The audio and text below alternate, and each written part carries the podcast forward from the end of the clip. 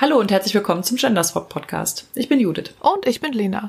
Heute führen wir ein Gespräch über Dialoge in Hörspiel und Rollenspiel und unser Medienthema ist das Musical Hadestown. Ja, wir haben wie immer ein paar Themen vom Thema. Zum Beispiel der Patreon-Beitrag im Mai war mein Beitrag Fixpunkte der Zeit zum Science-Fiction-Jahr 2023. Science-Fiction-Jahr erscheint ja immer einmal im Jahr. Das wird auch dieses Jahr wieder eher Ende des Jahres erscheinen. Das ist ja auch immer ein Rückblick auf das Jahr. Diesmal hat es den Schwerpunkt Alternate History, also einer der beiden Schwerpunkte. Dazu habe ich mir Gedanken gemacht, was nehmen Leute als fixierte Punkte in der Zeit wahr und warum. Ein Preview sozusagen zum Science Ja, genau. Dann, wir hatten es in der letzten Folge schon angekündigt, dass die zehnte Ausgabe Queerwelten kommt und jetzt inzwischen ist sie erschienen, gerade frisch die Jubiläumsausgabe Nummer 10 mit besonders viel schönem Inhalt, mit ganz viel Postkarten und Geschichten und zwei Essays und Lesetipps und all sowas. Und wenn ihr das zeitnah hört, könnt ihr mal schauen. Wir planen nämlich gerade, dass wir für Ausgabe 10 eine Lese Leserunde machen, um irgendwie vielleicht so ein bisschen Community-esque über die Texte zu diskutieren. Wir reden ja wieder aus der Vergangenheit zu euch. Ich denke mal, die ist jetzt gerade gestartet, also könnt ihr mal schauen auf Twitter oder Mastodon auf dem Queerwelten-Account, da ist sie dann sicherlich verlinkt. Ich habe noch zwei Veranstaltungen und zwar hatten wir eigentlich Ende Januar eine Lesung in Bielefeld, die ist aber Corona-bedingt von Veranstalterseite aus abgesagt worden und es hat jetzt ewig gedauert, einen neuen Termin zu finden, aber wir haben einen gefunden. Leider muss ich dann da alleine hin, das ist nämlich in der Woche. Da kann Christian dann leider nicht mit. Das wäre im Januar anders gewesen. Aber jetzt ist es am 14. Juni. Da wird die Lesung aus Leyland in Bielefeld in der Buchhandlung Mondo nachgeholt. Genau, lasst mich nicht allein. Kommt vorbei.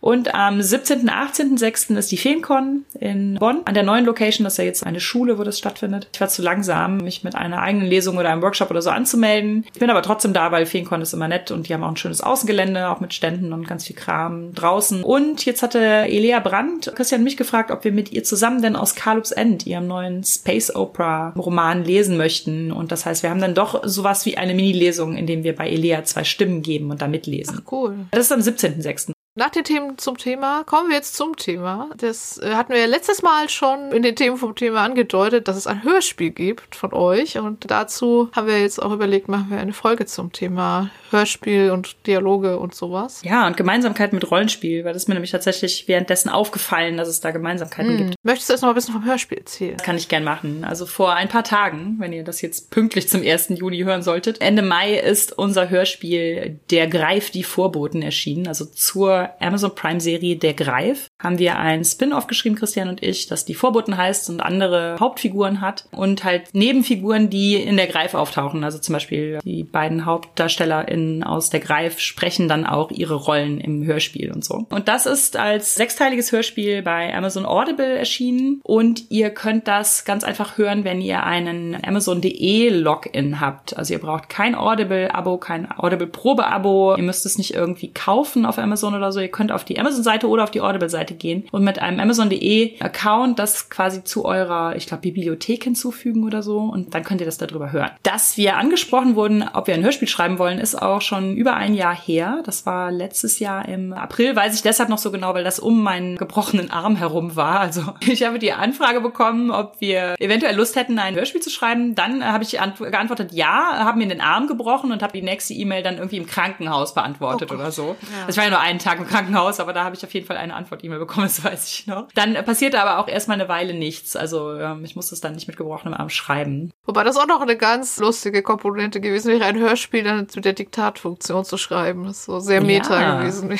das, das stimmt. Dann hätte man direkt gefühlt, ob sich das mündlich anfühlt, wenn man das diktiert. Genau, also da hat die Produzentin für EU Original Content bei Audible bei uns angefragt, ob wir für ein bereits bestehendes Urban Fantasy Projekt ein Hörspiel schreiben wollen würden. Und dann haben wir natürlich mal so geantwortet, ja, haben wir noch nie gemacht, aber wenn ihr findet, dass wir das tun sollten, why not? Dann meinte sie, ja, sie holt natürlich irgendwie Leute dazu, die uns unterstützen und sowas. Aber sie hätte Schildmalz so gut gefunden. Sie sucht feministische Schreibende, die sie damit ins Boot holen möchte. Und dann haben wir telefoniert und dann musste ich so eine Verschwiegenheitserklärung unterzeichnen, bis ich dann erstmal wusste, worum es überhaupt geht. Und dann sagte sie dann am Telefon, es geht um Der Greif, die Verfilmung von Wolfgang Holbeins Buch. Und dann dachte ich so, my luck. von allen Urban Fantasy Franchises. Hurra! Hurra! Dann sagte sie auch so, es soll aber nicht zum Hohlbein Buch sein, also am besten lest ihr euch das gar nicht durch. Ich habe das tatsächlich gelesen, als ich so 12, 13 war oder so. Also das Buch ist von 1989. Die Verfilmung spielt 1992. Und sie meinte, das Wichtige ist halt die Verfilmung, weil die Verfilmung doch so viele Änderungen auch am Buch noch vornimmt. Allein die Verschiebung in der Zeit von den 80ern in die 90er. Finde ich auch witzig, dass sie dann bewusst sich entschieden haben, dass sie jetzt lieber 90er Nostalgie statt 80er Nostalgie machen wollen. Ja, und auch, dass es nicht in der Gegenwart verfilmt ist. Stimmt. Das waren damals diese schwarzen Überreuterbände von Wolfgang und Heiko Holbein. Das war ja fast alles so Portal Fantasy, also von einem meist männlichen Auserwählten, der irgendwie eine Art Übergang in eine andere Welt findet und die dann durchschreitet. Man könnte das jetzt auch 2023 spielen lassen. Aber sie haben sich gedacht, nein, wir machen das in den 90ern. Ich glaube auch ein bisschen natürlich von Stranger Things und so inspiriert, das ja 80er Urban Fantasy ist, wollten die halt gerne 90er Urban Fantasy machen und zwar in Deutschland. Und das ist schon auch eine charmante Idee, finde ich. Also es ist auch, glaube ich, so das, was mir an dem Projekt auch mit so am besten gefällt, dass das halt natürlich in unserer Jugend spielt. Also wir sind ein bisschen jünger als jetzt unsere Hörspiel-Hauptfiguren, weil wir 92, 11 beziehungsweise 13 waren, Christian und ich. Und die Hauptfiguren sind jetzt so 16 und 18. Mhm. Das heißt, die sind ein bisschen älter als wir. Aber natürlich konnten wir da doch aus den Sachen schöpfen, die wir in den 90ern erlebt haben und weiß ich nicht, wie wir geredet haben und also 90er Jahre Dinge. Genau, sie unterbreitete mir das dann, dass es halt um der Greif geht, um diese Serie und dass wir natürlich Zugang dazu bekommen würden zu so einer frühen Schnittfassung und sowas. Haben wir dann so Download-Links, die natürlich Passwort geschützt und wir mussten die innerhalb von sieben Tagen sehen, weil danach verbrennt sich dieser Brief selbst und so. Das war schon irgendwie alles sehr witzig. Gerade auch so eine frühe Schnittfassung ohne Spezialeffekte zu sehen, das war echt interessant, auch nochmal so von allem her, was wir so über Film wissen und nicht wissen. Also total interessant eigentlich, dass ja. nur die Person, die Dialoge spricht, die im Bild zu sehen ist und die anderen sprechen offenbar ihre Parts nicht, auch wenn die zum Beispiel von hinten drauf sind. Dann stand der Dialogpart unten drunter als Untertitel und wird dann offenbar nachher eingesprochen. Interessante Sachen eigentlich, die ich vorhin nicht wusste. Dadurch, dass es ja Fantasy ist, hat es natürlich relativ heavy so Spezialeffekte. Ist auch, glaube ich, die teuerste Serienproduktion Deutschlands. Zusammen mit 1899, glaube ich, der Netflix-Serie. Da gibt's irgendwie so Szenen, die in dieser Portal-Fantasy-Welt spielen. Die sind irgendwie auf den Kanaren gedreht worden und sind dann aber noch so nachbearbeitet worden, weil das ja eine Drinnenwelt. Das ist der schwarze Turm und das heißt, das ist eine riesige, so, so eine Welt, die aber aus mehreren Etagen besteht und die alles was Kathedralenartiges haben. Das heißt aber irgendwie, die haben einen Himmel und da kann es auch regnen und das ist auch draußen, aber es ist auch alles drin. Ah. Wie das ganz final aussieht, haben wir auch immer noch nicht gesehen. Jetzt, wo wir aufnehmen, ist die Serie ja noch nicht raus und sobald sie raus ist, werden wir uns die natürlich nochmal angucken, um tatsächlich die finale Fassung zu ja. sehen. Diese ganzen Effekte waren dann immer oft noch so drunter beschrieben. Oder es gab so Storyboards stattdessen, die dann abliefen, statt halt gefilmten Ach, Sachen. Das ist auch echt spannend, mal so einen Zwischenstand zu sehen. Das Genau. Einmal ganz in der ersten Folge schon laufen die zum Beispiel über so ein Dach, die beiden Brüder. Die laufen über so ein Kirchendach und dann sieht man halt noch so, wie die festgemacht sind. An so, ich weiß nicht, vermutlich Kränen oder so, ja. wo die halt so Drahtseile dran haben. Ursprünglich sollten wir eine Serie über die weibliche Hauptfigur der TV-Serie schreiben, also eine Hörspielserie. Das war aus mehreren Gründen dann irgendwie nicht möglich. Also wir haben mehrere Konzepte so über den Sommer geschrieben, die sich um Becky drehten, die auch zum Buch dazu erfunden wurde. Und dann hieß es irgendwann, nee, komm, wir können das mit Becky nicht machen. Das kommt irgendwie in der etwaigen zweiten Staffel zu sehr in die Quere. Und dann haben wir dann schließlich überlegt, dass wir einfach drei neue Figuren in den Mittelpunkt stellen, dass Becky dann so als unterstützende Person dazukommt und so als Verbündete, äh, aber auch nicht in allen Folgen dabei ist. Letztendlich sind wir dann bei dem gelandet, was sich jetzt auf Audible anhören lässt. Und das sind sechs Folgen, ah, immer so ungefähr halbe bis dreiviertel Stunde. Das haben wir dann in sechs Wochen auch geschrieben. Also wir hatten Krass. dann äh, vorher natürlich Kontakt zu der Redakteurin, die das betreut hat. Wir hatten unsere unter anderem Schildmeid-Lektorin Hanka mit dabei. Und dann haben wir immer eine Woche, es war dann so total durchgetaktet. Wir haben immer montags Meeting gehabt, also so quasi Zoom-Meeting. Und dann haben wir besprochen, was in der Folge vorkommen muss. Und dann habe ich die geschrieben zwischen Montagnachmittag und Donnerstagvormittag. Die Redakteurin und Hanka haben das dann sich zur Brust genommen und Änderungen angeregt und Sachen kommentiert und all sowas. Und dann hat Christian das dann übernommen, die Folge. Und wir haben die Sachen besprochen, wie wir die ändern und sowas. Und er hat die eingearbeitet, während wir dann natürlich am Montag schon wieder das nächste Meeting hatten, nicht die nächste Folge wieder machen musste. Ja, das hat so voll ineinander gegriffen. Ja. Da durfte doch niemand krank werden in der Zeit. Wir hatten Corona zum Glück kurz vorher oh gehabt. Ja, wir hatten dann auch so natürlich Kontakt mit dem Hörspielstudio. Also das Hörspiel Hörspielstudio ist die Lauscher Lounge. Und da gab es halt auch dann sehr kompetente Menschen, die uns dann halt geholfen haben. Die haben auch so natürlich Drehbuchvorlagen, an die man sich halten muss, was ja auch gut ist, weil ich hätte auch sonst nicht gewusst, wie ich es machen soll. Dann haben die uns natürlich erklärt, wie sollen wir dieses Drehbuch schreiben, wo sollen so Hinweise für die SchauspielerInnen hin, also dieses klassische Tomic-Doppelpunkt, Klammer mhm. auf, gehetzt, Ah, außer Atem, Klammer zu. ja. Und dann kommt der Text, ne? Und dann gleichzeitig natürlich, weil es ja nicht nur Dialog ist, also wir reden ja heute in der Folge vor allen Dingen über Dialog, aber es geht ja auch ganz viel um Geräusche. Wir haben auch uns ein Monster ausgedacht. Das ist ja Urban Fantasy, braucht ja irgendwie irgendeine Form von grenzüberschreitendem Monster, das von einer liminalen Welt in unsere Welt irgendwie rüberkommt. Das sind bei uns Grillen, weil wir uns natürlich überlegt haben, was macht coole Geräusche. Ja. Und Monster, die Schwärme sind, sind ja sowieso sowas, was es mir sehr lange schon angetan hat. Genau, und der Mensch vom Studio, der hat uns dann noch gesagt, was es für Geräusche gibt. Also, dass es die Geräusche aus der Dose quasi gibt, die sind Sounddesign, das sind lauter Sachen, die schon in Datenbanken sind oder sich aus Datenbanken abspielen lassen, so sowas. Und das müssen wir als Sounddesign dann markieren so. Und dann gibt's die Foley-Geräusche. Foley-Artists sind halt die Leute, die diese klassischen Hörspielgeräusche machen. Ja. Also wenn ihr schon mal sowas wie so eine Live-Aufführung von weiß ich nicht, drei Fragezeichen oder so gesehen habt, dann gibt's da immer einen Foley-Artist, der halt dann so die Schritte nachahmt oder sowas. Das sind so die Leute, die krasse Geräusche nachmachen können mit Dingen, von denen man nie gedacht hätte, dass sie es damit nachmachen können, so. So Donner und quietschende Türen und so. Ne? Genau, hattest du noch irgendwie erzählt, dass du rausgefunden hast, dass das ein Namensbegriff ist. Ne? Also Foley Artist äh, benannt nach. Genau, der erste Foley-Artist hieß Foley mit Nachnamen. Ja, cool. Ja, und das war für uns natürlich teilweise auch ein bisschen, aber das war natürlich nicht schlimm, weil das konnten die dann umschreiben. Es war für uns natürlich auch schwierig, manchmal zu ermessen, was ist Sounddesign und ist demzufolge ein digital verfügbarer Sound in einer Datenbank und was sind quasi speziell erzeugte Sounds. So. Ja, stimmt. Mittlerweile ist Türengeräusche und Donner und Regen und also was das ist Sounddesign. Ja. Lustigerweise ist es bei der Tür aber glaube ich so, dass die Klinke macht jemand. Also die Klinke ist Foley und wie die Tür dann aufgeht, ist ja, Ach, ist witzig. ja, das war schon alles irgendwie so sehr witzig und cool. Das ist ja eh witzig, was ich Sachen, also die man so aus Filmen kennt. Alle schreienden Adler sind halt immer schreiende andere Vögel, weil Adler scheiße Das habe ich auch mal gehört. So, ja, ne? sind fast immer Bussarde, weil dieses klassische ah, halt ein Bussardschrei ist und kein Adlerschrei. Genau. Und hier der Williams Wilhelmsschrei. Wilhelmsschrei, ja. Und ich glaube, für brechende Knochen hat man immer so Holzstücke zerbrochen. Das klingt in echt nicht so. Das ist schon auch witzig, was dann, dann nachher noch so an Sounds dazu kommt. Ja, und Musik natürlich. Also, Ah, wobei ja. die haben den Score der Serie genutzt. Super schwierig war es. Wir wollten eigentlich auch noch ein bisschen 90er-Jahres-Sound, also im Sinne von Musik benutzen. Ja. Und das ist wohl basically unmöglich. Weil die Lizenzkosten so teuer werden. Und auch noch, weil es gibt noch sowas Besonderheit, dass es für Hörspiel irgendwie keine vernünftigen Abkommen gibt mit der Ah. GEMA und sowas. Und Ja. deswegen ist es noch mal schwieriger, als wenn man das für einen Film beantragt. Sie haben versucht, Black Hole Sun zu kriegen, was auch im, im Film drin ist und im Trailer auch drin ist. Und sie haben es aber fürs Hörspiel. Das hat einfach nicht geklappt. Ja, das Hörspiel hört einfach dabei singen. In der TV-Serie spielt auch Blind Guardian eine Es spielt ja auch in Krefelden, also wie soll da nicht Spielt keine in Rolle Krefelden. spielen? Und eine weitere neu dazu erfundene Figur, Memo, ist auch riesen Blind Guardian-Fan, hat immer Blind Guardian-Shirts an und so. Das war natürlich schon sowas, wo wir so dachten, ja, so waren unsere 90er auch. ja. Blind Guardian-Fandom. Mhm. Dann haben wir auch einen sehr nerdigen Dialog geschrieben, wo sich die Figuren mit Memo über Blind Guardian unterhalten. Aber leider konnte der Memo-Schauspieler nicht, deswegen ist die Szene gestrichen worden. Oh. Nein.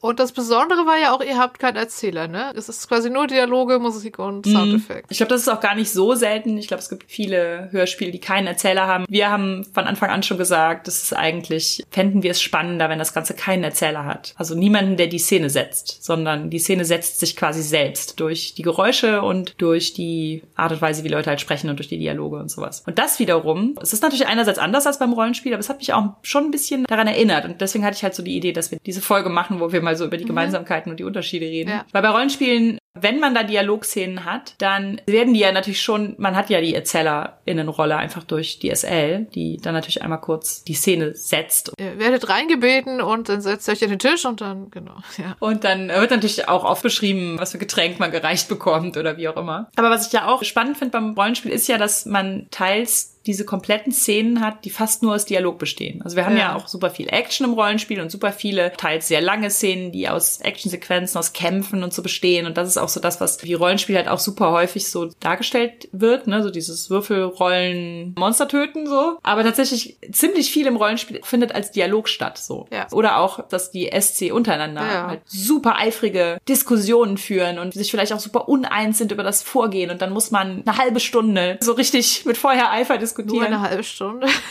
In meiner DSA-Runde wird meistens um das Dreifache. Oh, wow. Und natürlich hat man beim Rollenspiel dann immerhin das Gegenüber vor sich. Also wenn wir denn solche In-Character-Dialoge haben, gehen wir ja dann auch in-Character. Das heißt, wir spielen ja dann oft auch unsere Rollen und beschreiben die nicht mehr. Das heißt, ich würde dann nicht mehr sagen, ich ringe so mit den Armen und schüttel die Hähnchenkeule, die mir aufgetischt wurde oder irgendwie sowas, sondern ich würde das ja dann durch Gesten darstellen. Also das heißt, ich würde das Ja. tatsächlich dann so schauspielern. Ne? Das ist natürlich was, was man beim Hörspiel dann nicht sieht. Das geht dann halt nur mit Geräuschen, ob dann die fettige Hähnchenkeule durch die Gegend geschleudert wird oder so. Gibt es dann Sounddesign oder muss das der Foley Art?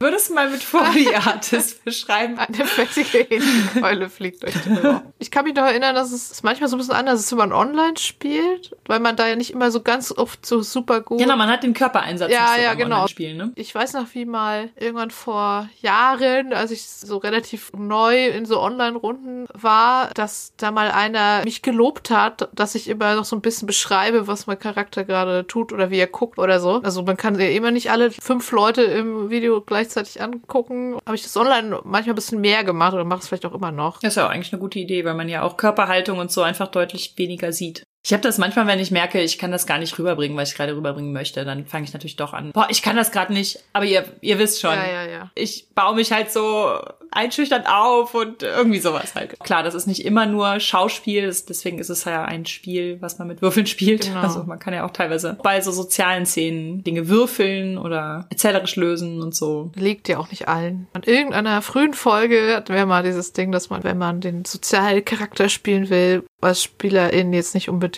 der die große Wortgewandte sein muss, Ja. sondern halt auch irgendwie einfach sagen kann, ungefähr das will ich rüberbringen und jetzt würfel ich mal und dann können wir mal zusammen überlegen, was genau die Argumente sind. Oder Genau. Und die intensivsten Dialoge finden ja häufig auch so innerhalb der Gruppe statt, wo dann gar kein NSC dabei ist oder der NSC mittlerweile auch nur noch so starrt.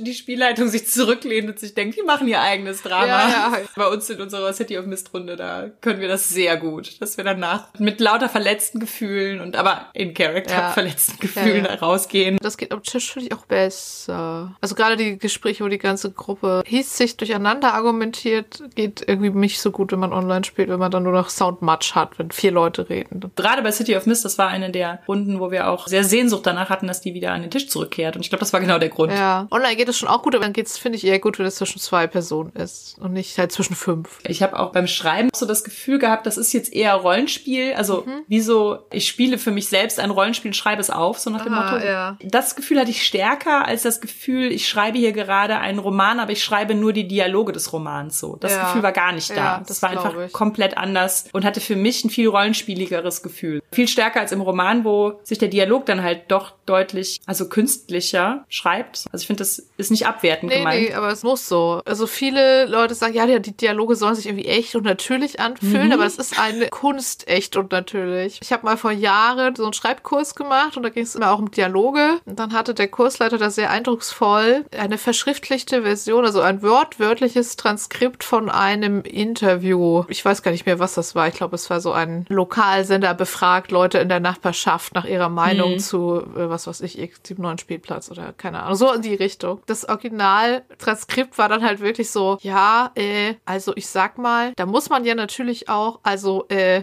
bedenken, so. Also niemand will das im Roman lesen. Und ich finde, wir haben irgendwie so ein Gefühl alle dafür, alle Lesenden, was wir als künstlich, was wir als echt empfinden im Roman. Ja. Weil es gibt ja Dialoge, bei denen man denkt, nee, die Dialoge sind mir echt ein bisschen zu gekünstelt Genau. oder so, ne? So. Und dann gibt's Dialoge, bei denen man denkt, die eiern jetzt gerade so rum und klar reden Leute so, aber die kommen irgendwie gar nicht auf den Punkt und die sagen jetzt schon zum dritten Mal dasselbe. Da muss man so einen, den Mittelweg finden zwischen es ist zu gekünstelt und es ist zu echt. Also ich habe das Ja. selber auch, wenn ich merke, so ein Dialog in einem Roman nimmt sich so richtig viel Zeit und Leute greifen denselben Talking Point irgendwie nochmal auf. Halt wie man das im realen Leben machen würde, Ja. wenn man jetzt irgendwie jemanden versucht zu überzeugen oder sowas. Und die meandern dann so rum und kommen wirklich nur so Baby-Steps voran. Da bin ich teilweise auch so, boah, kommt zum Punkt, Ja. Leute. Dabei ist es eigentlich so, wie Leute halt reden. Aber man will es auch nicht lesen unbedingt. Jetzt, da dein Debüt raus ist, aber du hast ja auch schon eine ganze Menge Kurzgeschichten geschrieben. Hast du Erfahrungen mit so Romandialogen? Nee, mit Romandialogen, nicht nur mit Novellendialogen.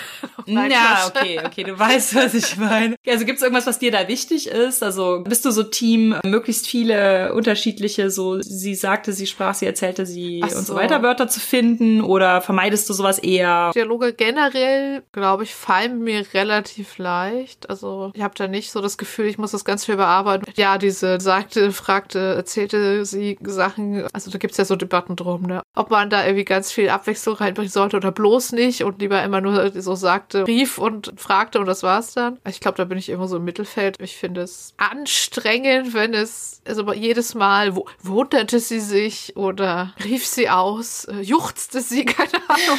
Also wenn das dann immer so unterschiedlich ist, finde ich es ein bisschen anstrengend und auch irgendwie ein bisschen unnötig. Weil es natürlich eigentlich auch was ist, worüber man so drüber fliegt. Ja, genau, aber ich finde auch tatsächlich so dieses ganz puristische, es darf möglichst nur drei festgegebene Worte geben. Also generell finde ich so, das ist richtig und das ist falsch, finde ich beim Schreiben immer eher unerfreulich. Ich finde, das hat ja auch, also je nach Sprache Unterschiede. Ja. Ich finde, dieses puristische sagte, fragte, rief, ja. ist ja häufig dann im Englischen so. Und es war auch zum Beispiel so, dass ich bei einer Übersetzung, die jetzt, glaube ich, im Juni auch erscheint, dieses der Mitternachtspakt, ja. da gab es deutlich mehr als in den Lady Astronaut Büchern Begleiter halt bei der wörtlichen Rede. Also ich habe ein bisschen mehr Varianz eingebaut, aber jetzt nicht super viel. Und da hat die Lektorin dann auch tatsächlich so meinte, ich versuche das zu vermeiden, dass da jeder zweite Satz sagte ist. Und dann hat die da halt mehr Aha. Varianz eingebaut. Ja. So grundsätzlich ist es ja einfach ein Marker, damit man weiß, wer spricht. Damit halt nicht Tomek Doppelpunkt.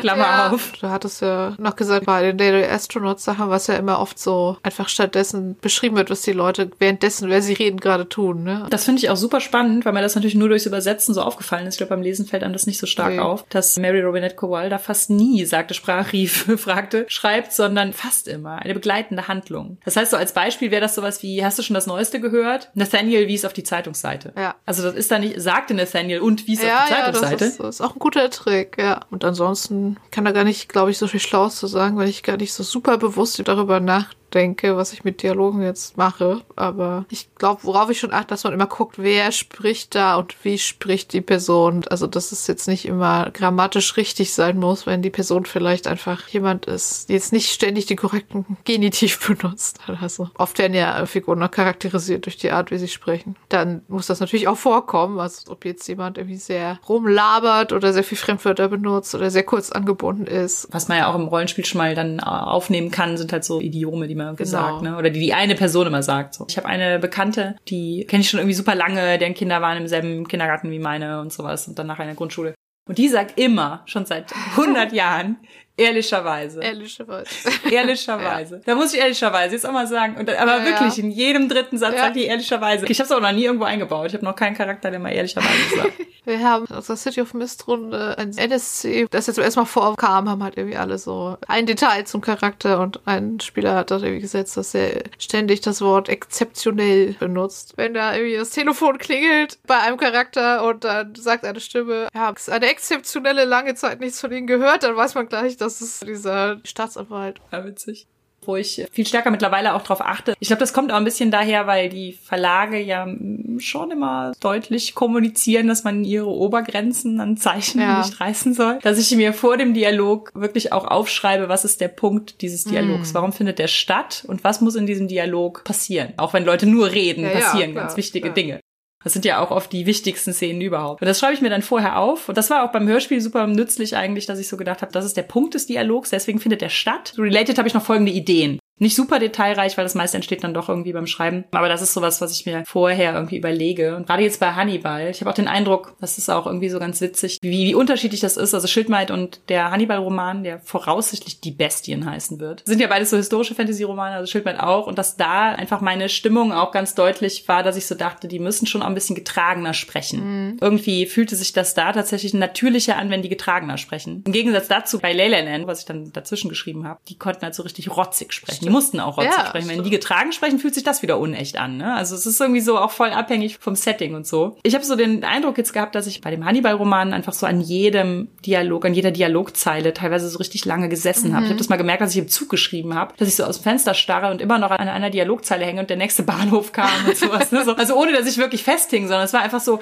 wie sage ich das, was ich sagen will, jetzt auf die präzisest und packendste Weise. Das hatte ich noch nicht so sehr. Die Novelle ist ja eh eher kurz oder ist ja auch viel viel Szenen, wo einfach gar nicht so viel geredet wird und viel zusammengefasst und viel introspektiv und so. Aber es gibt auch viele sehr schöne Dialoge wie auf diesem Generationsschiff. Das freut mich. Da habe ich aber nicht super viel hinterher noch dran gemacht, glaube ich. Letztendlich ist das ja auch so das Schöne an Dialogen, dass die so fließen. Ja, also, genau. Die kommen ja so aus uns raus. Bei mir jetzt, bei dir glaube ich auch, aber ich kenne auch Leute, die sagen, für die Dialoge eher das Schwierige. Was ich noch immer mal, ich glaube im Writing Excuses Podcast oder so gelesen habe, ist halt, dass ein Dialog möglichst noch eine weitere, also dass die Leute nicht nur da sitzen und reden, sondern dass es oft so besser rüberkommt, wenn sie zum Beispiel halt währenddessen, keine Ahnung, kochen oder essen oder wie man es auch gerne mal in, in so Serien hat, Action-Serien oder so. Die Leute unterhalten sich, während sie im Sparring-Ring Übungen machen. Also, dass man noch so eine Szene drumherum hat halt, wo man Ja, dann ja, zumindest genau. auch noch so irgendwie den Zweck hat, dass man noch die Umgebung beschreibt oder dass man beschreibt, wie da jetzt trainiert wird. Ich fand auch, dass grundsätzlich die Hörspieldialoge mehr mehr anderen durften, weil die ja einfach den Großteil der Handlung quasi ausmachen. Gleichzeitig aber auch genau, welcher Hintergrund ist da gerade,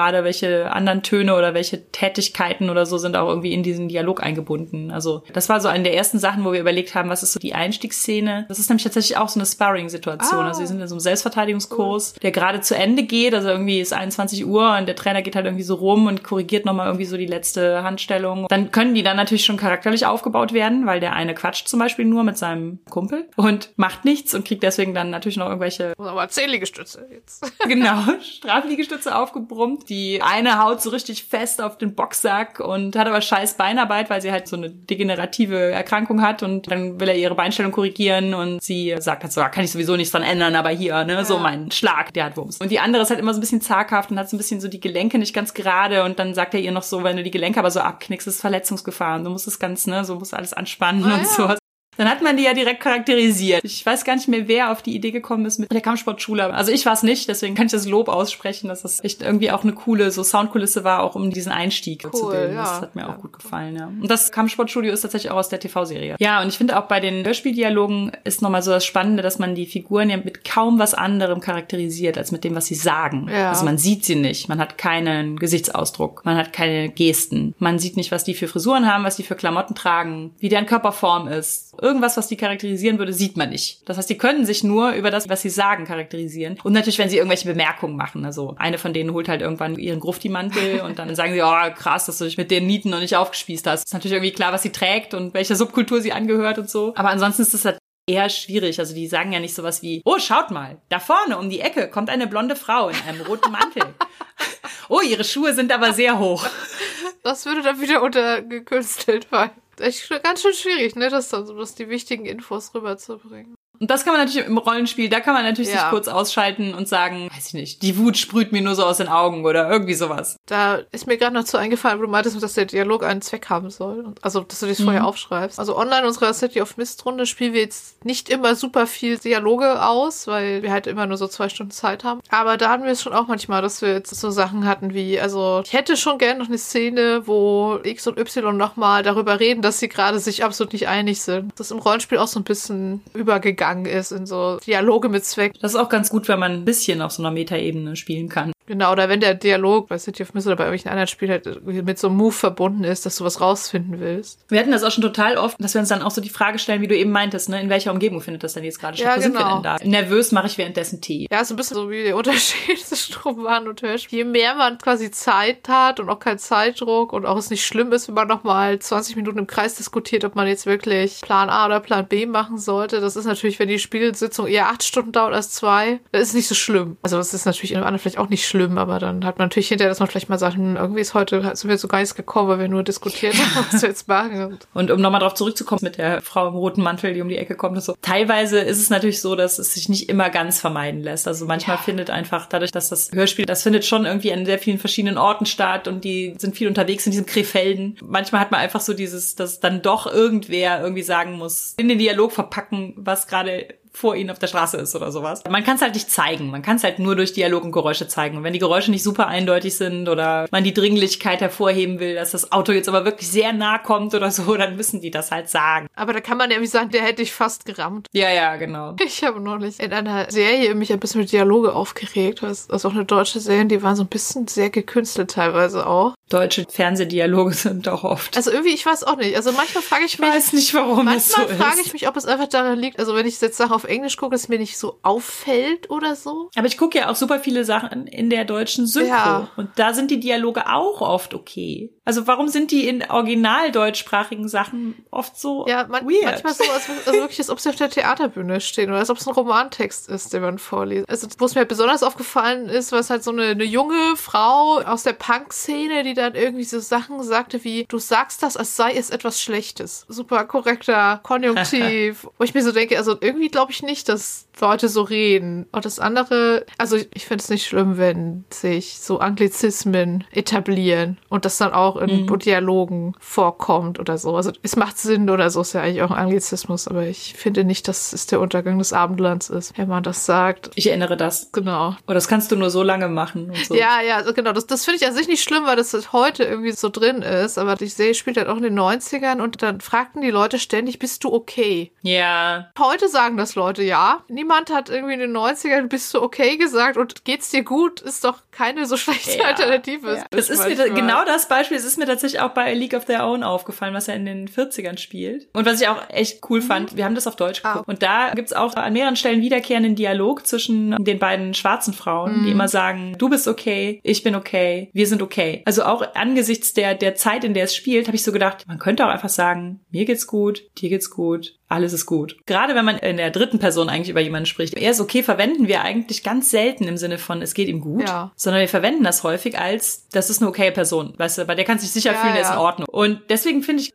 ist er okay oder so. Da habe ich häufig so dieses, ah, Ja. geht's dir gut, it was right there, so. Also wie gesagt, wenn das jetzt eine deutsche Serie, die 2023 spielt, verwenden würde, fände ich es total in Ordnung, weil es einfach ganz offensichtlich so sehr in so einen Wortschatz eingeflossen ist, dass Leute es halt einfach wirklich verwenden. Und Klar, aber halt in den Ja. 90ern bin ich mir ziemlich sicher, hat das niemand gesagt. Unser spielt ja auch in den 90ern. Ja. Wir sind uns auch sehr sicher, dass niemand Fuck gesagt hat. Gerade nicht Anfang Ah. der 90er, ja. Wir, wir waren im Scheißeland und so, Ah, äh, ja. nicht Oh, im ja, Fuckland. Also das hat sich so dermaßen etabliert. Mehrere Leute haben immer mal wieder im Bearbeitungsprozess uns Fuck reingeschrieben. Ah. Und ich glaube, es ist immer noch drin, obwohl wir es da immer rausgestrichen haben, weil nämlich der eine Schauspieler ist, glaube ich, einfach mal improvisiert. Der Ah. ruft einfach mal irgendwann, ah, fuck, fuck, scheiße. Ja. Und statt beim Hören so, ah ja, okay, dann ist es jetzt doch drin. Ich kann mich, glaube ich, noch relativ aktiv erinnern, dass Fuck irgendwann Einzug in meinen Wortschatz hielt und das war Ja. später. Das war später. Und wir haben es ja auch nochmal so speziell mit der Jugendsprache irgendwie auseinandergesetzt, Oh ja. mit der Umgangssprache und sowas. Und da ist uns auch aufgefallen, die war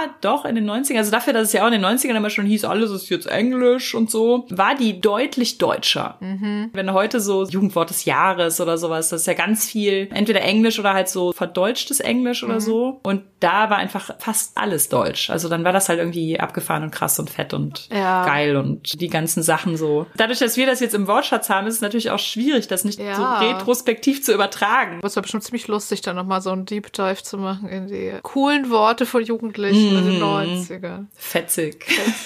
Ich mag das auch sehr gerne, das teilweise zu recherchieren, weil es eine super Möglichkeit ist, auch Figuren zu charakterisieren und auch so Herkunft zu charakterisieren. Also jetzt im Sinne von, wo aus Deutschland zum Beispiel kommt jemand. So ausgeschriebene Dialekt finde ich, es kann schon lustig sein, aber ich finde es meistens nicht unbedingt. Also ich fand es zum Beispiel sehr cool, wie ihr das gemacht habt bei Anarchie Deco mit den ganzen Berliner Fachausdrücken. Das fand ich total super. Aber wenn jetzt wirklich so jemand durchgehend in so verschriftlichten bayerischen Dialekt oder so, kann man schon machen, Ja. aber Dialekt lesen ist ja auch noch mal Ja. so seine ganz eigene Sache. Ja, das war auch ein Anglizismus. Ich finde das selbst beim heimischen Dialekt, den zu lesen, Ja. da verstehe ich so gut wie gar nichts. kann man natürlich machen. Vielleicht gibt es auch Leute, die es toll finden. Aber so Begriffe halt. Also zum Beispiel, wenn jetzt jemand einen aus Hack geformten Klops isst, ob der den dann Frikadelle nennt oder Fleischpflanzer oder Beefsteak, wie es im Erzgebirge heißt, aus völlig ironischen Gründen ist das ein englischer Name. Also man sagt natürlich dann Beefsteak, nicht Beefsteak. Ob man äh, Brathähnchen oder Bräuler isst oder ob man wischt oder feudelt oder ob man auf- oder abwäscht, ist ja auch regional. Ja, ja, Unterschiedlich. stimmt. Ja. Oder halt natürlich so Redewendungen, also wie, ich weiß gar nicht, was hattet ihr da in dem Anarchie-Deko mit 15 machen oder viel Pause machen? Ja, eine 15 machen. Ja. Und da hat mir auch jemand, das war auch ganz witzig, irgendwann sagen die, da stehen wir wie der Ochs vom Berg. Und Ja. ich bin davon ausgegangen, dass das ein deutschlandweites Sprichwort Ah. ist. Aber das ist wohl lustigerweise vor allen Dingen ein Sprichwort in Gebieten, in denen es Berge gibt. Oh, In anderen Gebieten, die eher städtisch sind oder eher flach, ist es wohl häufig der Ochs vom Tor. ah. Und da hatte tatsächlich eine geschrieben, die das als der Ochs vorm Tor kannte, aber selber auch keine Berlinerin Ach, war. Die schrieb dann, dass sie sich fragt, ob man in Berlin, da es ja da eher flach ist und eher städtisch, ob man da nicht eher sagen würde, der Ochs vorm Tor. Ach, das ist ja witzig. Sich in Hamburg halt nicht verheddert, sondern vertüdelt. Und betrunken ist man angetüdelt. Das Tüdeln ist ein sehr breit gefächertes Wort. ist ja auch jetzt in Internetzeiten deutlich einfacher. Muss man nicht sich damit total gut auskennen. Das ist ja auch so ein Inside-Knowledge, das man oft nur hat, wenn man dann tatsächlich da wohnt. Also du hast es jetzt halt zum Beispiel von Hamburg, weil du halt irgendwann vom Erzgebirge nach Hamburg gezogen bist und dir das dann da natürlich auch nochmal speziell aufgefallen ist, was hamburgisch ist. Ne? Das so. stimmt. So Akzente sind ja auch immer so ein Thema. Ich meine, klar, die charakterisieren natürlich auch eine Figur, wenn es nicht deutsch ErstsprachlerInnen sind. In allermeisten Fällen sage ich dann im Roman zum Beispiel, also jetzt gerade bei Hannibal mit einem, weiß ich nicht, gallischen Akzent im Griechisch oder so, ne? Also das Griechisch sowas wie die Handelsverkehrssprache des Mittelmeerraums war zu der Zeit und dann sprechen natürlich auch die GallierInnen relativ gut Griechisch, haben aber dann halt vor allen Dingen so ein Handelsvokabular und jetzt kein super breites Vokabular, Ja. weil ja auch keine Serien auf Griechisch gucken konnten. und dann ist das halt eher Kein so was, was ich dann halt irgendwie so als Nebensatz beschreibe. Selber weiß ich natürlich überhaupt nicht, wie sich ein gallischer Einschlag im Griechischen bemerkbar Nee. machen würde. Ja, also genau. Das heißt, das würde ich dann einfach so erwähnen, weil ich auch schwierig finde, häufig, wenn man so nicht Erstsprachlichkeit Mhm. darstellen will, greift man ja häufig auf dieses Subjekt, Prädikat, Objekt, alles in der Grundform Ja. zurück. So, das ist auch sowas, was ich echt nicht mehr so gut lesen kann. Finde ich auch nicht gut. Also gerade im Rollenspiel finde ich auch, also so Akzente nachmachen. Auf Deutsch zu spielen und einen, sagen wir mal, Franzosen darzustellen, der einen französischen Akzent hat, finde ich nicht weiter schlimm. Immer wenn es dann zu Akzente geht, wo echte Personen dann irgendwie abgewertet werden, wenn sie diesen Akzent haben, würde ich das einfach nicht nachmachen. Das Habe ich vielleicht auch schon mal erzählt, dass wir bei den ersten Lesungen aus der verlorenen Puppe, also so 2016 so rum, dass wir da immer den indischen Akzent noch nachgemacht haben von dem Mammutwärter in Lesungen und haben dann aber irgendwann doch reflektiert, dass das nicht cool ist, wenn wir das machen. Aber so im ersten Moment haben wir so gedacht, ach ja, ist doch irgendwie so eine bunt gemischte Zirkustruppe. Die Franzosen hatten ja auch französische Dialekte und dann den indischen können wir auch nachmachen so. Klar, da spielen Sachen von Lächerlichmachung und Dominanzkultur eine Rolle, Genau. auch wenn man es nicht so intendiert. Nee, genau. Ja, ist das halt keine so coole Idee. Bei Leyland haben wir uns dann doch dafür entschieden, also da spricht eine Figur Deutsch als ja auch nicht Zweitsprache, sondern so Brocken Ja. Deutsch. Das spielt ja auch in Polen. Stimmt, dieser etwas ältere Typ, ne? Ja, Tadeusz, genau. Und es ist ja im Prinzip Sitos Problem, der kommt nach Polen, spricht kein Wort Polnisch Ja, so. ja. Das ist da halt darauf angewiesen, dass ein paar Leute Deutsch können. Und das sind ja sehr wenige. Also Miron kann Deutsch und das auch dann fließend. Wir haben so die Akzentfärbung so ein bisschen beschrieben. Und Tadeusz kann eigentlich nur ausdrücken, dass er Sito einfach richtig scheiße findet. da war ja Annette Jurecki Sensitivity Readerin und ich hatte da mit ihr darüber gesprochen und sie hat da so sehr cool irgendwie zurückgemeldet, wie sie sich das vorstellen kann und wie jemand, der halt nur so wenige Ausdrücke und Sätze und so auf Deutsch kann, wie sich das Polnische da drin bemerkbar Ah, machen würde. ja. Das ist halt dann nicht Subjekt, Prädikat, Objekt, alles in der Grundform, sondern dass sie so meinte, also im Polnischen ist der Satzbau so und so und kennt die deutsche Satzstruktur nicht, also würde er das so und so aufbauen. Dann würde er zum Beispiel, weil das, das Subjekt hat zum Beispiel im Verb eingebaut ist, würde das Subjekt weglassen. Das fand ich halt super cool, dass sie dann so rückmelden konnte. Passt auch dazu, dass Sito das ja so direkt erlebt. Der hat ja immer so diese Präsenz, Ich-Stimme und dann ist das so unmittelbare Perspektive. Aber das würde ich auch nur noch mit jemandem Ja. zusammen machen. Mhm. Gerade im Rollenspiel, da kann man auch einfach irgendwie so sagen, die Person spricht eher langsam und sucht nach Worten und offensichtlich Mhm. ist Deutsch oder Englisch oder was auch immer. Gareti, habt ihr gesagt, ist nicht ihre erste Sprache oder vielleicht halt jetzt nicht noch super viele Fremdworte oder komplizierte Schachtelsätze machen, sondern einfach, das kann man ja schon machen, ohne dass man so diesen herabwürdigenden Akzent einbaut oder dergleichen. Was natürlich noch ein großer Unterschied ist, sowohl von Romandialogen als auch von Hörspieldialogen zu Rollenspieldialogen, ist, dass die natürlich immer eine freischwimmende Seite haben. Also mindestens eine. Also letztendlich sind die natürlich größtenteils improvisiert, aber als Spielleitung hast du natürlich noch eine Idee, wenn das jetzt ein Dialog ist, was weiß ich, mit dem Herold der Kaiserin oder so, dann hat der ja irgendein Ziel mit diesem Dialog und vielleicht auch Nachrichten, die er überbringt. Vielleicht steht das auch in einem fertigen Abenteuer oder sowas. Die SpielerInnen müssen aber ja ihre Reaktion darauf und ihre Antworten und so, die improvisieren die ja komplett. Ja. Und das führt natürlich auch schon mal dazu, dass man sich total verfranst und dass der Dialog dann irgendwie nicht vernünftig läuft und dass man halt vielleicht noch mal irgendwie sowas retconnt, so. Ich habe ihm das jetzt aber irgendwie klar gemacht. Oder hinterher sagt Andi, irgendwie glaube ich, vielleicht hat mein Charakter darauf doch ganz anders reagiert. Können wir das nochmal, ja. ja.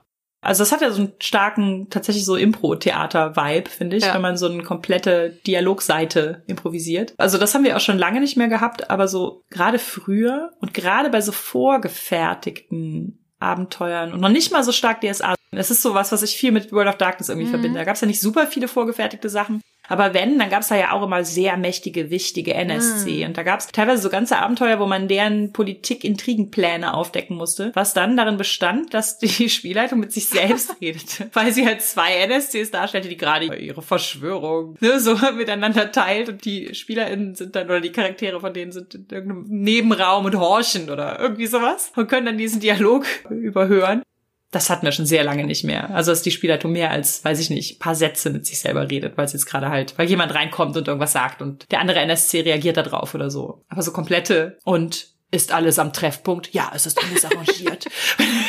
Genau, wenn die SC noch dabei sind und dann gibt es halt nicht nur NSC, mit dem sie mhm. reden, sondern drei, die dann sich abwechseln. Ja, okay, das ist ja okay, aber statt dieses mit sich selber, das ich kann mich auch nicht ja. erinnern, weil das zum letzten Mal ausufernd vorgekommen wäre dadurch, dass wir ja häufiger tatsächlich diese Metaebene stärker haben und diese Erzählentscheidungsebene und sowas, machen wir das schon auch ab und zu, dass wir sagen, die Gruppe übernimmt auch NSC, wenn jetzt NSCs im Mittelpunkt stehen. Mhm. Kann dann natürlich auch für die teils Dinge entscheiden. Also da kann man natürlich als Spielleitung dann kommunizieren, was die entscheiden würden. Aber wir sind jetzt auch alle nicht so, dass die quasi sagen, ja, wir spielen jetzt mal diese Gruppe von Antagonisten und die machen halt jetzt nur Dinge, die es unseren SC nachher viel leichter machen oder so, sondern dass die dann schon auch versuchen, ja. so zu handeln, wie die das auch tun würden. Das haben wir bei der Gruppe apokalyptischer Reiter, die wir ja gespielt haben. Da waren die SpielerInnen, meistens waren sie ihre apokalyptischen ReiterInnen. Wir haben aber auch mehrere Sessions gemacht, wo sie halt ganz andere Leute waren. Zum Beispiel die Biker-Gang der apokalyptischen Reiterin äh, Anarchy. Eine Session lang waren sie halt einfach die Bikerinnen, die eine andere Bikerin aus dem Himmel befreien mussten. Und einmal waren sie tatsächlich auch die AntagonistInnen, die waren so eine, so eine klimarettende Heavy-Metal-Band. Und die wollten die Zeichen der Apokalypse so verstecken, dass die Reitenden die nicht wiederfinden, damit die Apokalypse nicht weitergehen kann. Mhm. So. Und die waren so, so Climate-Metal-Band mit, mit so empowernden Botschaften und sowas. Und hatten aber auch, weil das Power-Level war ja einfach sehr, sehr groß, also weil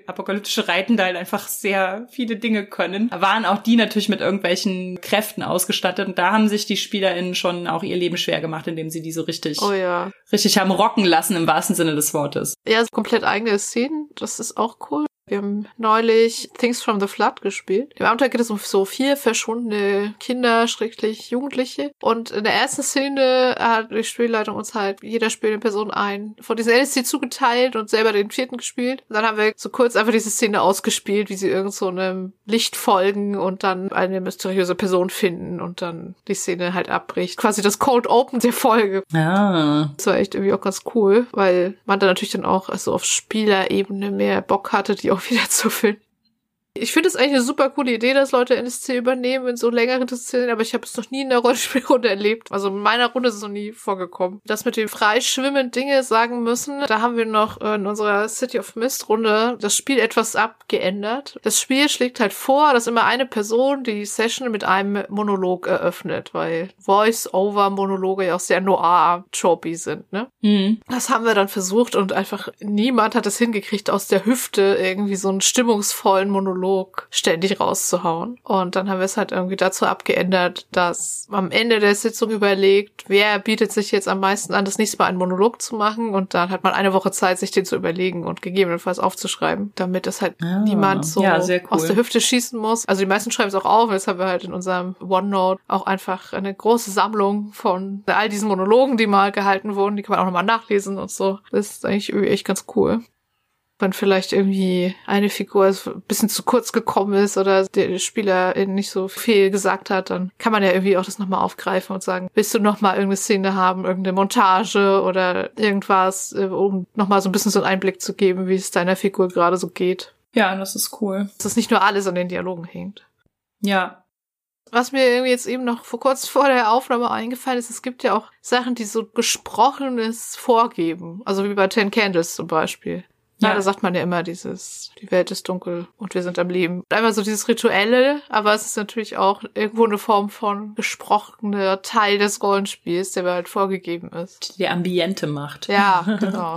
Oder wir haben einmal dieses Campfire-Minispiel gespielt. Da gibt es, glaube ich, auch so vorgegebene Sätze. Bei deinem Vor der Schlacht, gibt's da nicht auch so vorgegebene Prompts? Weißt du noch damals als oder irgendwie, als wir uns kennenlernten? Als wir uns kennenlernten und das andere ist, aber dann habe ich erkannt, das ist ja auch was, was eigentlich auf den Dialogen basiert. Also ja, stimmt.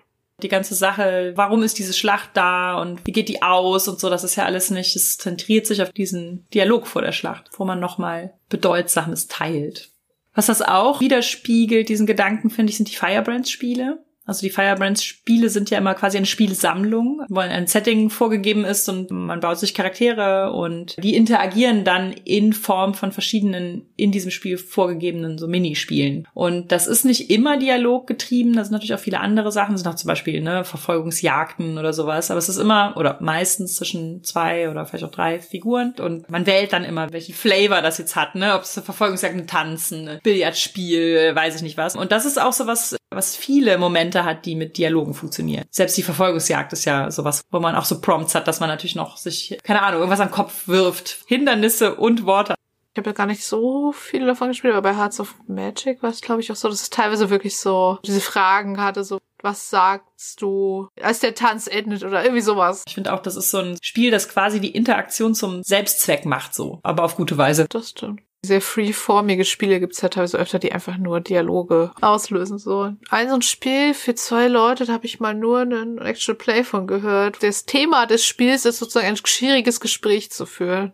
Oh, okay. Also man würfelt dann vorher aus, was die eine Person der anderen jetzt unbedingt erzählen möchte. Aber ich habe leider vergessen, wie das noch heißt. Ich glaube, wir haben es schon mal in irgendeiner Folge erwähnt. Vielleicht finde ich es nochmal wieder. Wenn ja, packe ich es in die Shownotes.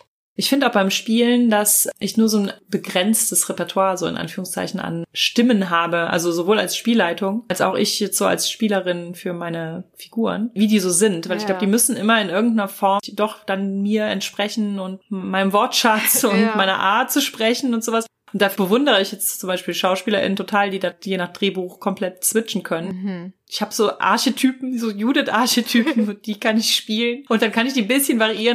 Gerade wenn man so kleinere Spiele spielt oder Few Shots oder so, dann wechselt man ja auch häufiger und möchte dann irgendwie immer was Erinnerungswürdiges an diesen Charakter haben und nicht denselben wie beim letzten Few Shot sozusagen spielen. Dann habe ich häufig so dieses, ja, ich spiele den jetzt, keine Ahnung, so wie den City of Mist Charakter, aber noch mit einer Note von meinem ganz früheren, weiß ich nicht was, Charakter. Ja. So. Ich habe so den Eindruck, ich habe so ein Repertoire an, keine Ahnung, fünf, sechs Judith-Archetypen, die kann ich kombinieren und das war's dann irgendwie.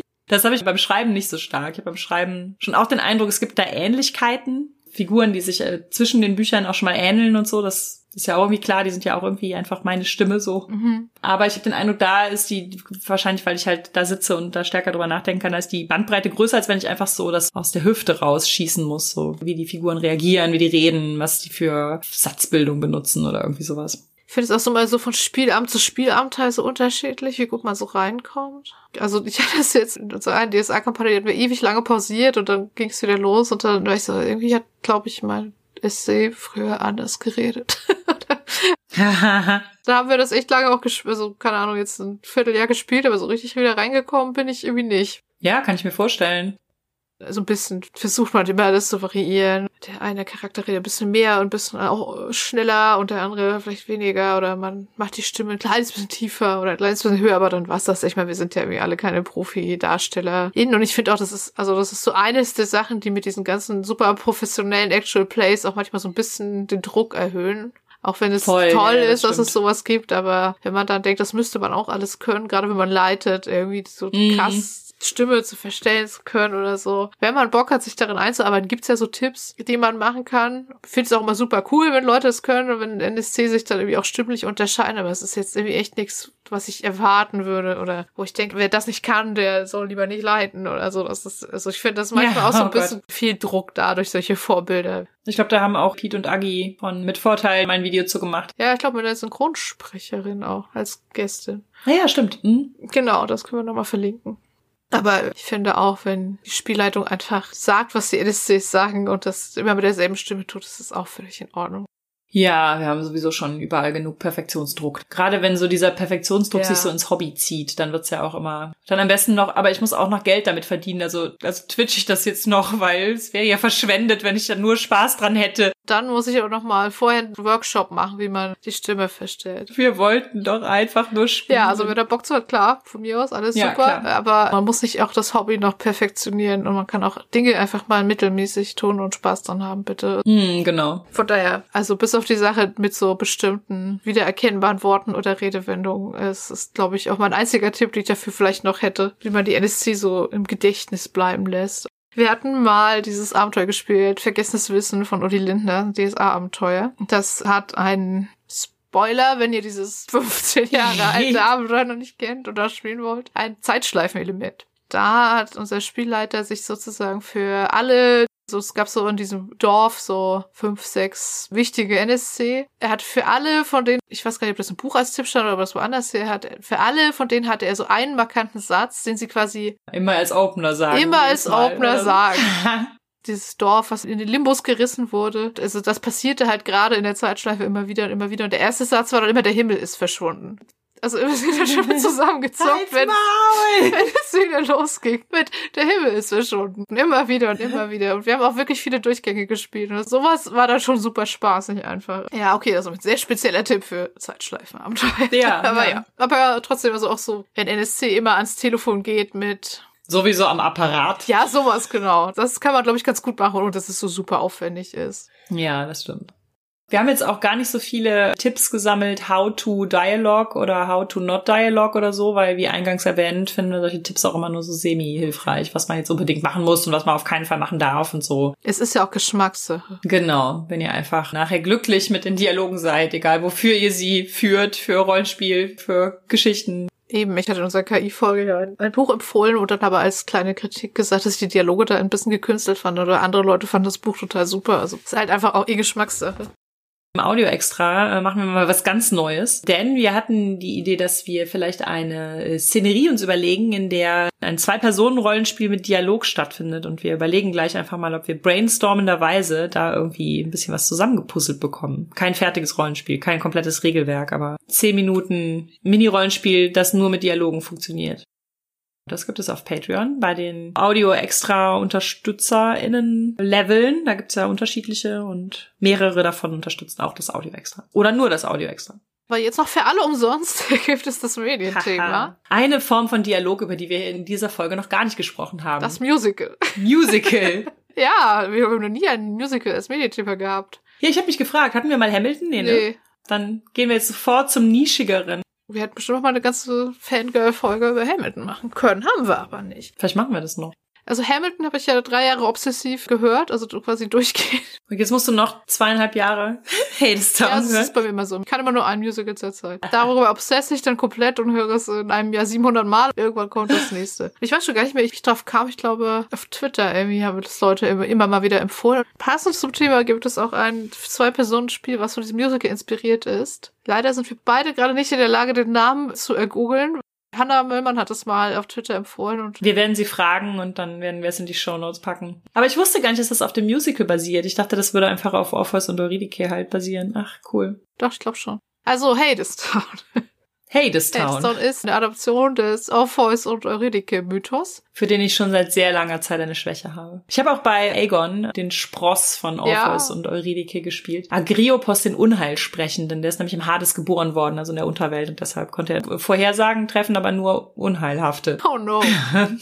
ist ein Musical von Anais Mitchell. Ist auch witzigerweise, ich glaube, das einzige super bekannte Musical von einer Frau, was ich so kenne. Ist nicht, nicht so bekannt wie Cats oder Hamilton oder so, aber immerhin am Broadway gelaufen. Es hat witzigerweise so ein bisschen so eine ähnliche Geschichte wie Hamilton in dem Sinne, dass es auch erst ein Konzeptalbum gab, dann irgendwie ein Off-Off-Broadway-Show und dann eine Off-Broadway und dann am Broadway. Es wurden immer weniger Offs und dann war es am Broadway. Es gibt irgendwie mehrere Alben, deshalb auch. Es gibt das Broadway-Cast-Album und es gibt das Konzeptalbum und es gibt noch ein Live-Album von der ersten Aufführung. Die unterscheiden sich auch teilweise von den Liedern her, noch von den Texten her, witzigerweise. Aha, okay.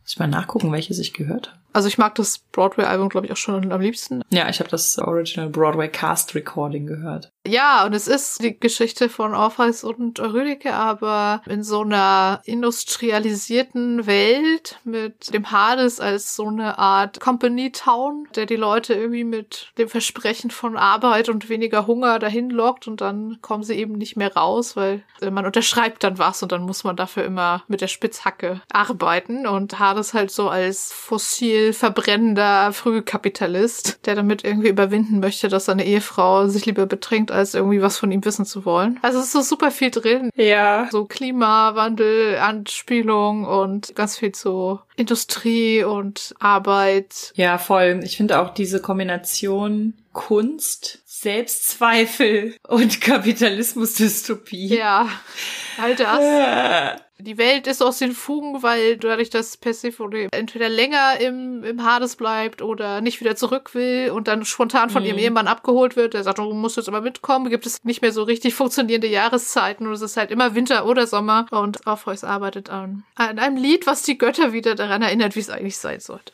Ach ja, und dann wird Eurydike, wie das halt im Mythos auch ist, also sie stirbt, kommt in die Unterwelt, also da geht sie halt in Contract ein. Da ist sie halt so, ja, es ist schön, dass Orpheus dieses Lied schreibt, aber ich verhungere, literally. Ja, ja, genau. Ich muss jetzt irgendwas tun. Und dann geht sie in die Unterwelt, um da halt bei der Kapitalismusdystopie mitzumachen. Aha. Und das fällt Orpheus dann irgendwann auf, so hoch, wo ist sie denn hin? Äh, Und dann folgt er ihr in die Unterwelt. Ja, es ist halt auch wie im Mythos, dass er vor Hades und Persephone singt und damit das Herz erweicht und dann die Chance erhält, dass er halt vorausgehen kann in die obere Welt quasi wieder so zurück. Eurydike darf ihm folgen und in dieser Version Die machen sie auch so Revolutionen in Hades. Genau, er hat so eine Gewerkschaft gegründet. Nein, er hat aber die, die Leute in Hadestown folgen ihm halt alle so. Ja, ist halt irgendwie so dieses, wenn die gehen können, dann können wir ja vielleicht auch gehen. Also es hat Ja, wirklich genau, so richtig ja. so Revolutions-Vibes. Und auch so ein Empowerment-Vibe. Und dann ist es natürlich auch wie immer, dass er sich umdreht oben und zurückblickt. Ja. Und die Auflage ist ja immer von Hades, das ist ja auch im Mythos so, dass er sich nicht umdrehen Genau. darf, bis sie halt die Unterwelt verlassen haben. In der Musical-Fassung ist Hades halt so, was mache ich denn jetzt? Wenn ich sie jetzt nicht gehen lasse, dann komme ich hier schlecht rüber, aber wenn ich sie gehen lasse, Mhm. Dann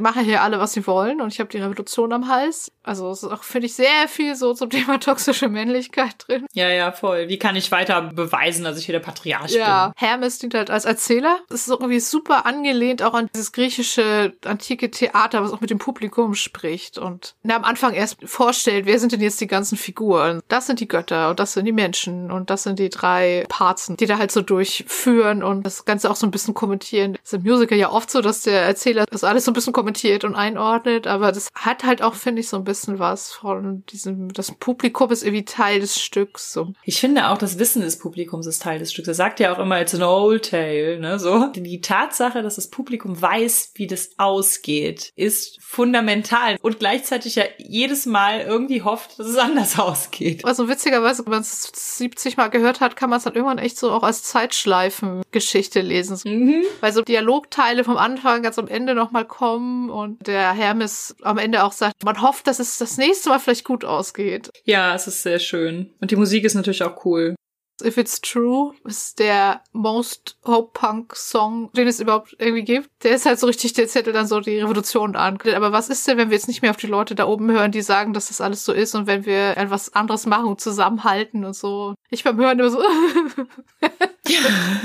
Als Vorbereitung auf die Folge habe ich mir noch so ein Erklärvideo angeguckt. Und selbst dabei war ich so, Ja. das Erklärvideo treibt mir die Tränen in die Augen. Weil es auch so darum ging, dass das alte Thema von Orpheus und Eurydike, und das war mir tatsächlich noch nie klar, ist wohl Hochmut gegenüber den Göttern. Mhm. Weil das so das Thema der klassischen Antike war. So dieses, der Mensch soll nicht diesen Hochmut zeigen. dann wird man auch gerne mal in Spinnen verwandelt. Genau, und das ist aber ja heute kein Ding mehr. Und das Aha. heißt, die Art und Weise, wie ich das auch immer gelesen habe, war immer, dass das eine Geschichte des Zweifelns ist. Also so wie das früher in den, keine Ahnung, griechische Sagenbüchern stand und ich das da gelesen habe. Wie gesagt, ich mag die Geschichte auch schon sehr lange, sehr gerne. Das wurde in dem YouTube-Video halt auch nochmal gesagt, dass dieser Mythos im Prinzip dadurch aktualisiert worden ist, dass es halt nicht mehr um Hochmut geht. Also Orpheus ist nicht mehr der Hochmütige, der glaubt, der kann Hades halt playen irgendwie, sondern tatsächlich geht es halt um diese Zweifel. Also wie Hermes dann auch ihm irgendwie sagt, er muss sich vor allen Dingen vor dem Hund hüten, der in seinem Kopf heult und so. Das war so, oh Gott. Nee, Orpheus ist ja nicht der Hochmütige, sondern ist so der etwas verschrobene Künstler, der irgendwie findet, dass die Welt doch besser sein könnte. Und das spricht ja schon sehr zu mir. Ja, ich finde auch witzig, wie das so mit so Männlichkeitsbildern spielt, ne, weil der Hades-Darsteller, also zumindest in diesem Broadway-Musical-Album, der hat eine so tiefe Stimme. Man fühlt sie manchmal eher, als dass man sie hört, weil sie so tief Genau. ist. Das ist unfassbar krass. Und der Orpheus-Darsteller hat eine sehr hohe Stimme und auch die ganze Art von dem Hades ist ja so dieses The Man und Ja. Der Kapitalist und der alte weiße Mann, wie man immer selbstsicher sein muss und sich keine Blöße geben darf. Die Frauen an sich binden, indem man sie mit Schmuck behängt. Bindet ihr die Kette um, aber wenn die aus Gold ist, dann ist schon okay so. Und das passt ja auch voll. Persephone wurde ja von Hades mit diesen bunten Steinen gelockt im Mythos und ist deswegen in die Unterwelt gegangen und so. Und Orpheus ist dagegen halt so total, den, den Krieg den kann man so gar nicht an seiner Männlichkeit packen. Nee. Der ist so verträumt und auch so dieses, er kann nicht für seine Frau sorgen. Ja, kann er nicht. Stimmt. Nee. Oder nimmt sie das halt selber in die Hand und hält es dann auch erstmal für eine gute Idee. finde das halt auch irgendwie ganz gut so. Dieses Kunst machen ist gut, aber wenn man nicht davon leben kann, ist halt auch schlecht so. Tanis und Persephone, sind halt auch, also es gibt ja verschiedene Darstellungen von wie es dazu kam, dass die beiden Mann und Frau sind und teilweise sind die auch sehr gewaltvoll und so. Aber in der Fassung ist es halt so, dass sie sich schon wirklich geliebt haben, aber sich sehr auseinandergelebt haben. Und er kann das natürlich auch nicht wahrhaben, weil er ist ja der Patriarch. Also Scheidung ist keine Option, so. Kommst du wieder in Hades, also nach Hades und sagt, wie sieht's denn hier aus? Was ist das alles? Was ist hier alles für die Vollindustrialisierung? Und er sagt, ja, wenn du immer weg bist. Gott. Ich habe hier diese ganze künstliche Beleuchtung gemacht, damit du vielleicht nicht immer in die Sonne möchtest. Aber ich konnte es nicht sagen, deswegen habe ich hier diese riesige kapitalistische Stadt gebaut. Das ist wirklich sehr. Hades, geh mal in Therapie, bitte. Genau. Get your shit together, Hades. Ich finde die Musik auch irgendwie mega gut. Ja, so Jazz, Swing, alles Mögliche. Also diese Chöre von den arbeitenden Leuten, die dann halt auch mit ihren Spitzhacken über die Bühne Leider gibt es davon halt keine so coole gefilmte Bühnenfassung. Ich hoffe irgendwie immer noch, dass es vielleicht mal irgendwann rauskommt, weil ich glaube, es läuft gerade wirklich nur in New York. Es lief mal in London, aber ich weiß nicht, ob es das immer noch tut. Ja, das wäre schon cool. Ich kenne es auch jetzt nur gehört. Also es gibt so ein paar Lieder als Video, aber nicht super viele. Es gibt so einen Broadway-Trailer, der aussieht, als hätten sie die ganze Show gefilmt. Vielleicht kommt das irgendwann nochmal. Wäre sehr schön, ja. Geht kohärentes Fangirl über Hades Talk. Ich kenne es ja noch gar nicht so lange. Ich habe es vor, keine Ahnung, ein paar Wochen zum ersten Mal gehört. Und seitdem dann halt auch nur so drei, vier Mal oder so. Oder auch in Auszügen nochmal, dass ich so dachte, ich tue mir jetzt nochmal weh und höre das Ende nochmal. so. Aber das drückt alle Knöpfchen bei mir. Ja. Das ist äh, ja, sehr gut. Also, wenn ihr griechische Mythen und oder antikapitalistische Erzählungen mögt, dann hört rein. Ja, das war unsere 57. Folge zum Thema Dialoge. Feedback zur Folge lesen wir gerne auf Twitter unter genderswappod, auf Instagram unter genderswappodcast, auf Mastodon unter genderswappod at literatur.social, per Mail an feedback at genderswap-podcast.de oder als Kommentar auf unserer Website www.genderswap-podcast.de. Wenn ihr unseren Podcast mögt, erzählt euren FreundInnen davon, gebt uns eine positive Bewertung auf iTunes oder spendiert uns einen Kaffee oder schwarzen Tee. Den Coffee-Link findet ihr unter der Folge. Ihr könnt unseren Podcast und andere tolle Projekte von Judith und Christian Vogt auf Patreon unterstützen und für aktuelle Infos über Neuerscheinungen Erscheinungen, Termine und mehr könnt ihr unseren Newsletter abonnieren. Diese Links findet ihr ebenfalls in den Show Notes. Wir hören uns im Juli und sagen danke fürs Zuhören. Vielen Dank. Tschüss.